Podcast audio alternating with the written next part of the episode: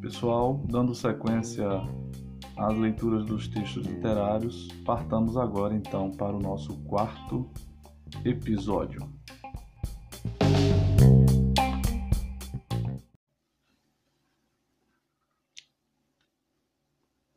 Na infância, o relógio e seus ponteiros andavam com passos de tartaruga, o que me dava mais tempo para toda forma de lazer.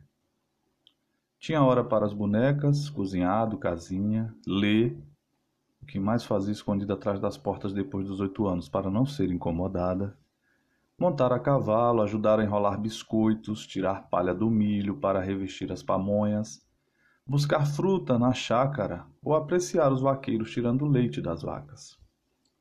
Olhos de admiração para aqueles esguichos de leite extraídos das tetas das fêmeas, com as mãos firmes dos vaqueiros, que faziam seu trabalho com enorme competência. Espuma branquinha avolumando-se nos baldes, cheiro forte, líquido abençoado que se transformava sempre em coisas deliciosas coalhada, doce de leite, cocada, manteiga, requeijão, sonhos, ambrosia feita com dúzias de ovos e muita canela, leite com sabor de nuvens cobertas de açúcar. Curral não era lugar adequado para uma menina, mas muita arisca fugia dos olhos de mãe e de vó, que não conseguiam vigiar minhas idas e vindas pelos locais mais improváveis Naquelas manhãs, nenhuma delas conseguia rastrear meus passos, envolvidas que estavam continuamente com as tarefas domésticas. Desfrutava da liberdade pouco vigiada, passando horas entre vacas, bezerros, berros e muito estrume. O curral era o parque de diversões da minha infância. Mas sempre envolvida com filhos pequenos e um no peito, não tinha condições de vigiar minha inquietude. A inspeção federal cabia à minha avó, Mimina, que me conhecia em detalhes. Mesmo arrastando aquela pesada com dificuldade para estar em todo lugar, via tudo com olhos argutos de mulher inteligente e sábia. Quando reclamava comigo, usava sempre as mesmas ingênuas e verdadeiras ofensas. Infuqueira, fogosa, estripulenta, saída, para os que não conhecem, a expressão saída quer dizer exibida. Mimina, com muita autoridade, dizia minha mãe: Pombinha, bota esta menina para bordar. Para mim, um castigo insuportável. Bordado implicava estar quieta, prestando muita atenção naqueles pontos que sempre saíam tortos. Por que não me mandam ler? havia descoberto a coleção de capa azul bem encadernada do Tesouro da Juventude, com seus vinte volumes, onde cada um deles podíamos encontrar tudo o que queríamos. Livro da Terra, livro de animais e plantas, livro do Velho Mundo, livro do Novo Mundo, livro da poesia, livro dos contos, livros famosos, resumo dos grandes autores, homens e mulheres célebres, o livro dos porquês que respondia a quase todas as minhas indagações. Indagava sobre tudo. Observadora constante desse meu mundo, ficava fascinada diante da lida de desnatarem as vacas todos os dias.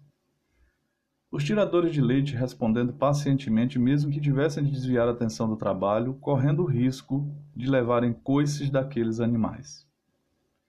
Minha curiosidade se prendia aos pequenos bezerros que mal nasciam já ficavam de pé, ao contrário de meus irmãos recém-nascidos, que levavam um mês inteiro para sair do quarto e botarem suas carinhas rosadas ao sol. No domingo não se prendiam as vacas. Esse dia era consagrado a Deus.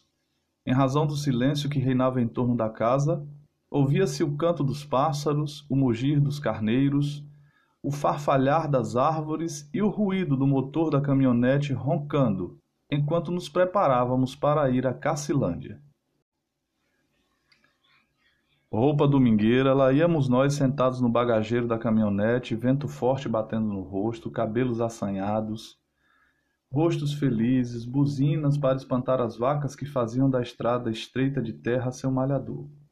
Rompíamos os acessos naquela experiência empoeirada e inesquecível até chegarmos à pequena cidade. Naquela igreja fundada pelo meu avô pai, Zé Grande e Felipe, cantavam muitos hinos ao som do órgão e escutávamos intermináveis sermões em manhãs de muito calor. A lida no curral me encantava. Certo dia, enquanto as cancelas estavam sendo abertas para soltar as vacas de leite, outros tantos bois estavam sendo levados ao curral para serem ferrados. Fogo preparado, brasas vermelhas do tapicuru soltando faíscas, tocadas pelo vento da manhã, vaqueiros com os ferros nas mãos realizavam a tarefa que exigia grande atenção: ferrar o gado com a marca CF, Cassiano Ferraz. Dos troncos subia o forte odor do couro dos animais sendo marcados, provocando aquele cheiro nauseante invadindo todos os espaços da casa. No momento exato de os vaqueiros trocarem um ferro por outro mais quente, atravessei entre eles e o CF marcou minha carne. Vestida com uma blusa de alça, a queimadura extensa, embora superficial, provocou grande estrago no meu ombro direito. Choro, gritos, pedidos de desculpas daqueles que se sentiam culpados pelo acidente.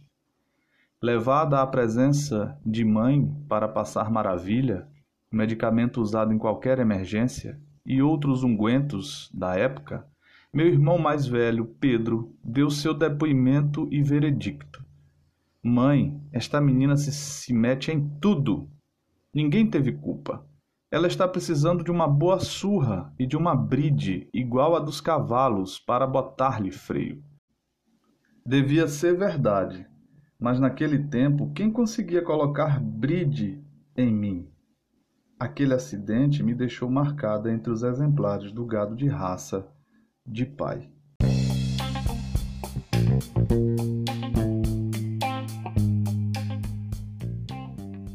Esse texto é fragmento de um capítulo de um livro de uma escritora lá de Vitória da Conquista, chamada Ana Jerúsia Bittencourt Ferraz. O título desse livro é Peneirando a Vida.